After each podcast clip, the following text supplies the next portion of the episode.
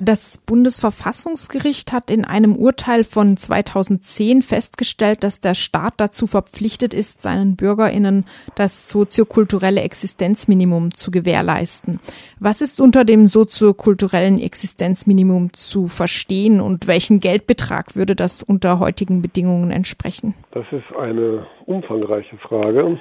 Das Bundesverfassungsgericht hat im ersten Schritt klargestellt, was unter dem Begriff soziokulturelles Existenzminimum zu verstehen ist. Das war nicht selbstverständlich, denn das Bundessozialgericht hatte 2008 noch in einem Urteil geschrieben, das Existenzminimum, das von Verfassungswegen garantiert sei, erstrecke sich nur auf Nahrung, Kleidung, Unterkunft und medizinische Versorgung. Dieser extrem engen Auslegung hat das Bundesverfassungsgericht im Hartz-IV-Urteil vom 9. Februar 2010 eine sehr deutliche Absage erteilt und hat gesagt, das soziokulturelle Existenzminimum erstreckt sich auf alles, was man unmittelbar zum Leben braucht und darüber hinaus auch auf alles, was man braucht, um ein Minimum an gesellschaftlicher Teilhabe zu verwirklichen. Das Verfassungsgericht hat damals den Satz geprägt, das sei notwendig, denn der Mensch als Person existiert in sozialen Bezügen.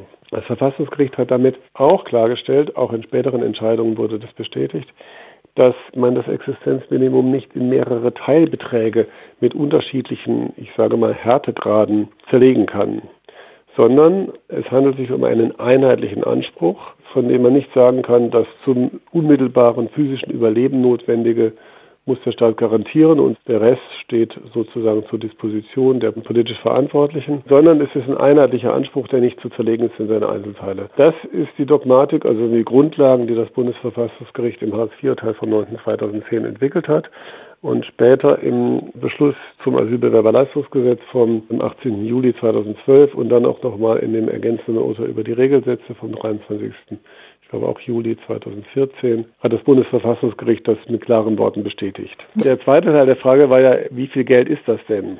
Dazu hat Karlsruhe gesagt, das kann das Bundesverfassungsgericht nicht festsetzen, sondern das muss der parlamentarische Gesetzgeber, also der Bundestag, in einem transparenten, plausiblen Verfahren beziffern. Und Ihrer Einschätzung nach, wenn wir zum Beispiel jetzt mal von den aktuellen Hartz-IV-Sätzen erstmal ohne Kürzung ausgehen, decken die prinzipiell dieses Existenzminimum auch als soziokulturelles Existenzminimum verstanden? Na, die sind zu niedrig.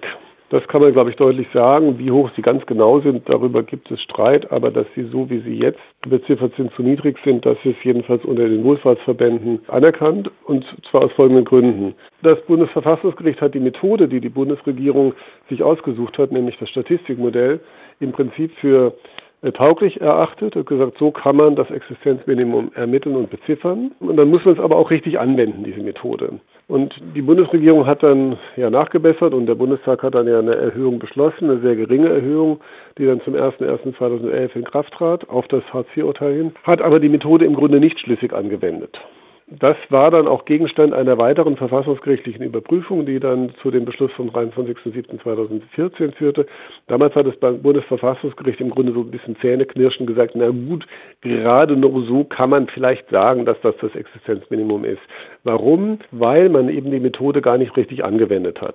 Ich erspare Ihnen jetzt die Einzelheiten der, der Methodendiskussion, aber es gibt einen breiten Konsens, dass es eben nicht richtig angewendet wurde. Man hat also getrickst. Ja. Die Wohlfahrtsverbände haben damals in ihren Stellungnahmen gerechnet und ich erinnere mich jetzt noch, dass die niedrigste Bezifferung vom Caritasverband kam, der kam zum Ergebnis, dass der Regelsatz 65 Euro höher sein müsste, um eben den Anforderungen des Bundesverfassungsgerichtes zu genügen.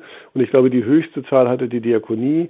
Die kam auf einen Zusatzbetrag von 150 Euro, den man draufschlagen müsste, damit man wirklich ein Existenzminimum hat.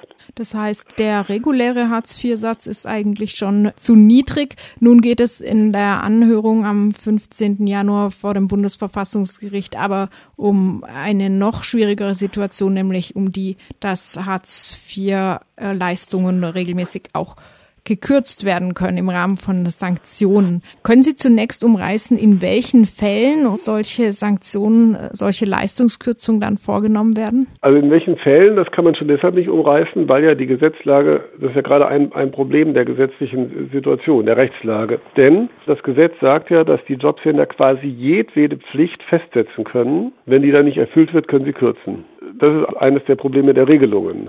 Also die Sanktionsvorschrift sagt, die Jobcenter können sagen, die Hilfeempfänger müssen jetzt das und das und das tun. Und wenn sie das nicht machen, dann werden sie gekürzt. Und was genau sie da denen aufgeben dürfen, also welche Pflichten genau sie da festsetzen dürfen, das lässt das Gesetz vollkommen offen. Da gibt es da nur so ganz allgemeine Formulierungen, Zumutbarkeitsgrenzen und so, aber die sind so vage, dass da keine wirksame Begrenzung der Pflichten daraus erwächst. Der wichtigste, also der in der Zahl wichtigste Pflichtverstoß ist Verstoß gegen die Meldeaufforderung. Es gibt ja die Regelung, dass die Leute, die Hartz IV beziehen, so Vorladungen kriegen zum Jobcenter. Wenn sie dann da nicht aufschlagen, dann kriegen sie eine Kürzung von 10 Prozent. Der größte Teil der Sanktionen betrifft diese Meldeversäumnisse, diese sogenannten. Die anderen Sanktionen verteilt sich unterschiedlich auf verschiedene Tatbestände. Viel interessanter vielleicht ist noch, dass die Sanktionsquote, also wie viel von 100 Hilfeempfängern sanktioniert werden, dass die sehr, sehr unterschiedlich ist. Die schwankt ungefähr, ich glaube, bis heute um Faktor 10. Es gibt also Jobcenter, die haben eine Sanktionsquote von unter einem Prozent und es gibt Jobcenter, die haben eine Sanktionsquote von knapp 10 Prozent. Da wird fast jeder zehnte Hilfeempfänger mit Sanktionen überzogen. Daran sieht man eben schon, dass es ganz stark auf die Praxis der Jobcenter ankommt, was dabei rauskommt bei der Anwendung dieser gesetzlichen Vorschriften. Und in welchem Ausmaß können solche Sanktionen vorgenommen werden? Ja, bei Meldeversäumnissen wird im ersten Schritt um 10 Prozent gekürzt und bei einem weiteren Meldeversäumnis wieder um 10 Prozent und so weiter. Und bei anderen Pflichtverstößen wird im ersten Schritt um 30 Prozent des Regelbedarfs, also nicht der Gesamtleistung, nur des Regelbedarfs äh, gekürzt. Das sind zurzeit 425 Euro rund für eine alleinstehende Person, im ersten Schritt 30 Prozent. Im zweiten Schritt weitere 60 Prozent, die können also dazukommen, wenn das schnell geht, hintereinander. Und im dritten Schritt alles, auch die Kosten der Unterkunft. Können Sie dazu vielleicht ein oder zwei Beispielfälle nennen, was so passiert ist, um das ein bisschen anschaulich zu machen? Ich habe zwei Beispiele im Kopf, die ich aus meiner früheren Praxis kenne, als ich jetzt Mitarbeiter einer Anwaltskanzlei war. Ein Fall, da war das so, eine Frau hat vom Jobcenter die Aufforderung gekriegt, zu einem Bewerbungsgespräch bei einer Zeitarbeitsfirma zu gehen. Sie ist dann da auch hingegangen und hat dann gefragt, wie viel würde ich denn an Lohn bekommen? Und dann hat er ihr den Lohn gesagt und dann hat sie kurz gerechnet und gesagt, das ist ja weniger als das Hartz IV, was ich im Moment kriege. Und sagte der, ja, das stimmt. Und dann gingen die Beschreibungen etwas auseinander. Also der Mensch von der Zeitarbeitsfirma, der hat an dem Jobcenter mitgeteilt, daraufhin hätte sie gesagt, sie wolle den Job nicht machen. Sie hat gesagt, sie hätte dann gesagt, ja gut, das sei jetzt irgendwie blöd. Und dann hätte er ja gesagt, sie würde ja weiter ergänzend Hartz IV bekommen. Das Jobcenter würde das also aufstocken, diesen Betrag.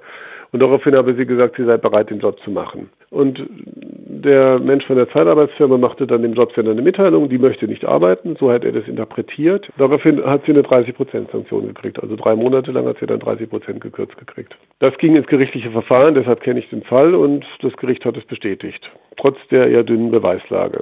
Das zeigt, dass eben die Probleme auch darin liegen, dass man natürlich Firmen wie Zeitarbeitsfirmen eine enorme Macht gibt, wenn man sie letztendlich fast direkt darüber befinden lässt, ob eine Sanktion verhängt wird oder nicht. Der zweite Fall, den ich in dem Zusammenhang ganz interessant finde, ist der eines Mannes, alleinstehender Mann, Mitte 40, mit einem schweren Alkoholproblem. Das war auch in der Akte gut dokumentiert. Der ist immer wieder rausgeflogen bei Stellen, bei denen er gearbeitet hat, weil andere sich beschwert haben über einen Alkoholgeruch, dann hat er sich tierisch aufgeregt, weil er eben seine Alkoholkrankheit nicht akzeptiert hat. Nun muss man wissen, dass bei Suchterkrankungen es nicht untypisch ist, dass die Betroffenen ihre Krankheit nicht als Krankheit akzeptieren. Das hängt sehr stark auch mit dem, mit dem Schamproblem zusammen und ist für die Krankheitsentwicklung schlecht, weil sie sich dann eben nicht Hilfe suchen, aber so ist es eben. Und der hat dann relativ zügig drei Sanktionen hintereinander bekommen. Also wurden ihm dann alle Leistungen entzogen, einschließlich der Leistung für die Unterkunft, was fast dazu geführt hätte, dass sie die Wohnung verloren hätte. Wir haben damals, also in der Kanzlei, in der ich damals war, uns sehr leidenschaftlich für ihn eingesetzt, um das zu verhindern und mit dem Vermieter dann noch so einen Deal gemacht, dass er erstmal wartet. Und schließlich hat das Jobcenter dann ein Darlehen für die Miete bewilligt, aber nur, weil da eine Anwaltskanzlei dahinter war, die wirklich gekämpft hat. Ja. Sonst hätte der die Wohnung verloren. Und jetzt materiellrechtlich ist es natürlich so, der hätte ja nicht sanktioniert werden dürfen. Denn da er krankheitsbedingt es nun einmal nicht konnte, waren die Pflichten auch nicht zumutbar. Das Problem ist nur, das Gesetz sagt, wer etwas nicht machen kann, der muss es selber beweisen. Wenn aber jemand wegen einer psychischen Beeinträchtigung oder einer Suchterkrankung es nicht beweisen kann, dann nimmt das Gesetz darauf keine Rücksicht. Also sehr unklare, schwierige Voraussetzungen, Kürzungen bis auf Null. Nach dem, was wir bisher besprochen haben, also jetzt auch über das Urteil des Bundesverfassungsgerichts von 2010, scheint es dann offensichtlich, dass die Sanktionen damit dem geltenden Recht widersprechen. Dennoch wurden sie bisher ja nicht gekippt. Woran liegt das? Ich fange mal an mit der Stellungnahme von Tacheles e.V., die vor zwei Jahren ja abgegeben wurde. Das Bundesverfassungsgericht hat ja sogenannte Sachverständige Dritte gebeten, sich zu dem Verfahren zu äußern, unter anderem Tacheles. Und ich habe damals zusammen mit Tacheles die Stellungnahme erarbeitet, die Tacheles eingereicht hat. Damals war es so, ich war mir nicht sicher, was rauskommt, wenn man das jetzt verfassungsrechtlich durchprüft. Das ist einfach eine offene Frage gewesen und bei meiner Prüfung kommt sehr eindeutig heraus, dass Sanktionen unzulässig sind und zwar insgesamt. Ich würde das vielleicht mit einem ganz einfachen und klaren Argument, ein bisschen theoretisches Argument, aber in meinen Augen sehr logisches Argument auf den Punkt bringen wollen. Es gehört im Kern zu einem demokratischen Rechtssystem, dass jeder Rechtsunterworfene, alle, für die das Recht gilt, dieses Recht anerkennen kann. Das heißt nicht zwingend, dass im wirklichen Leben jeder Rechtsunterworfene, so nennt man das juristisch, das Recht anerkennen muss.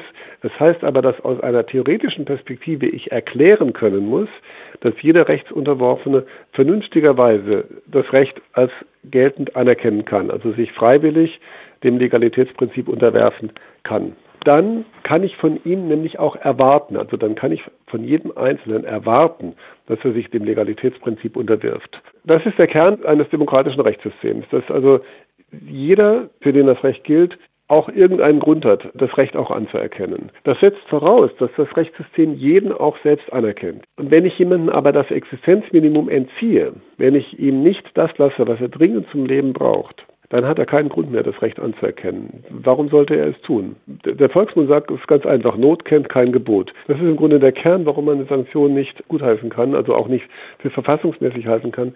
Denn das bedeutet ja, dass man dann Menschen hat, die man einfach nur noch unterwirft, also wo, wo man nur mit Macht regiert, ja, also die man sozusagen nicht mehr als gleichberechtigte Mitglieder anerkennt, sondern die eigentlich nur noch mit Macht daran gehindert werden können, Straftaten zu begehen. Warum sollte jemand, dem man nicht das Notwendige zum Essen lässt, nicht Essen stehlen? Also es würde niemandem einleuchten. Ja. Wie gesagt, das ist im Grunde ein theoretisches Argument, aber ich finde es ein sehr zwingendes Argument. Es ist natürlich so, dass im Recht unterschiedliche Meinungen vertreten werden können. Mir sind einige Argumentationen bekannt, mit denen man etwas anderes vertreten hat. Ich halte die alle nicht für überzeugend. Aber Sie haben mich ja jetzt vielleicht nicht unbedingt um einen juristischen Vortrag gebeten, sondern um meine Meinung gefragt, warum denn, ja, so habe ich Ihre Frage verstanden, warum es denn anders gesehen wird. Und ich glaube, dass das irgendwie eher ein kulturelles Problem ist als ein juristisches. Also nach meiner Auffassung ist es juristisch relativ klar, dass das nicht geht mit den Sanktionen. Man kann es nicht plausibel begründen. Jedenfalls komme ich zu diesem Ergebnis. Aber diese Vorstellung, dass Leute nicht arbeiten wollen, die ist irgendwie wie so ein Gespenst. Also es schwebt sozusagen immer noch das Gespenst des Arbeitsscheuern. So stand es ja früher mal im Sozialhilfegesetz Maßnahmen gegen Arbeitsscheuer. Es schwebt also immer noch das Gespenst des Arbeitsscheuen irgendwie äh, darüber und, und spukt durch die Köpfe.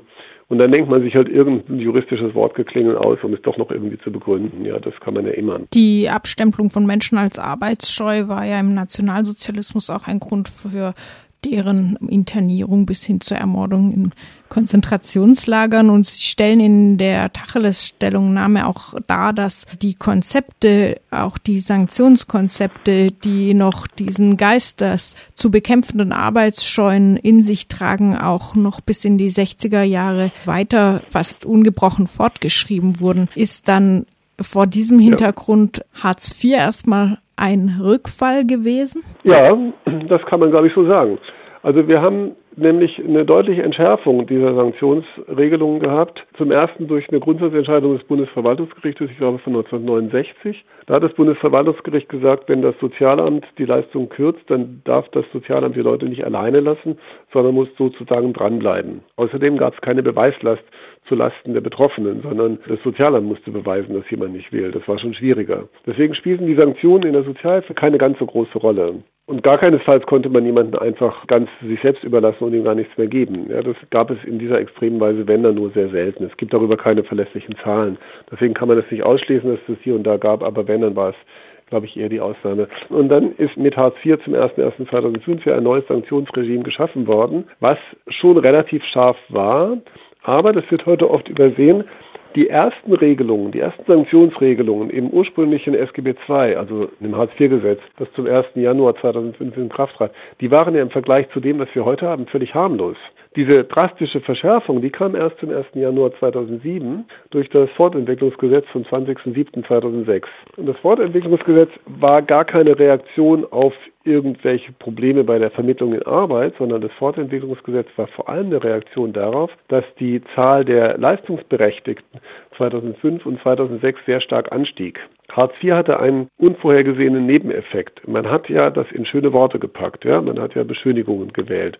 Man hat es Arbeitslosengeld II genannt, obwohl es eigentlich von der Struktur her eine Sozialhilfeleistung ist. Man hat die Leistungsberechtigten nicht mehr Hilfeempfänger, sondern Kunden genannt und so weiter. Und diese Schönfärberei, die hatte den Effekt, dass die Leute das interessant fanden und hingegangen sind und sich die Leistung geholt haben. Wir haben ja bis heute eine relativ hohe Quote der verdeckten Armut. Also auf 100 Leute, die Grundsicherungsleistungen in Anspruch nehmen, kommen nach den Zahlen, die wir so kennen, etwa 50 Menschen, die Anspruch hätten, es aber nicht in Anspruch nehmen aus unterschiedlichsten Gründen. Das heißt also ganz viele Leute, die bislang gar keine Leistung beantragt hatten, haben Geld in Anspruch genommen. Und dann stiegen die Zahlen der Hilfeempfänger. Und das hat die Bundesregierung damals ziemlich in Bedrängnis gebracht. Dazu kam natürlich, wir hatten ab Herbst 2005 ja dann die Große Koalition, wir hatten also nicht mehr Rot-Grün, wir hatten die Große Koalition. Und die geriet ziemlich unter Druck und hat dann mit völlig herbeigeholten Gründen diese Verschärfung durchgesetzt. Die Begründung der Bundesregierung für das Fortentwicklungsgesetz sagt, die Sanktionen würden noch gar nicht richtig greifen, die seien zu schwach ausgebildet, man müsse die verschärfen, damit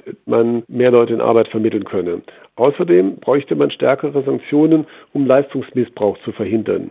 Das ist ja irgendwie ein seltsames Argument, aber es steht da tatsächlich drin. Die Wahrheit ist aber, dass 2006, also im März 2006, es gar keine Sanktionsstatistik gab.